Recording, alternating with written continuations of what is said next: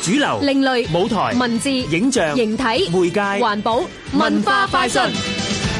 舞蹈好似日本茶道所謂一期一會，每次表演都係一生人一次嘅機會，必須要好好珍重，但係亦都有人用錄像拍低舞者一舉手一投足。令到一場舞超越時空。嚟緊德國烏柏塔爾舞蹈影像節精選，觀眾可以喺電影院裏面一口氣欣賞八出舞蹈錄像作品。例如水窪旁就描述一位好奇嘅女仔，一身雨天裝扮，圍住一個小水凼，輕快咁起舞，進入佢自己建造嘅異想世界。元舞都市捕捉三位表演藝術家喺石屎森林當中靈活咁穿梭、跳躍嘅身影，佢哋身體所到之處都會因為碰撞而發出一連串聲響，連結成充滿動感嘅旋律。羅拉之鏡島就用類似解剖學嘅方法，為人嘅身體解碼。鏡頭捕捉肢體極其細微嘅動作，透過剪接，好似將人類拆解、重構、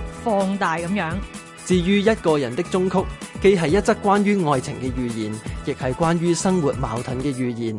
作品以一男一女一段極度失敗嘅關係嚟探討係咩力量令我哋互相吸引，又係乜嘢力量令我哋互相排斥。而掌中控就係一個關乎控制嘅作品，佢講述一個決策者嘅故事啊。佢曾經可以呼風喚雨，掌握他人嘅生死，但係而家竟然處於崩潰嘅邊緣。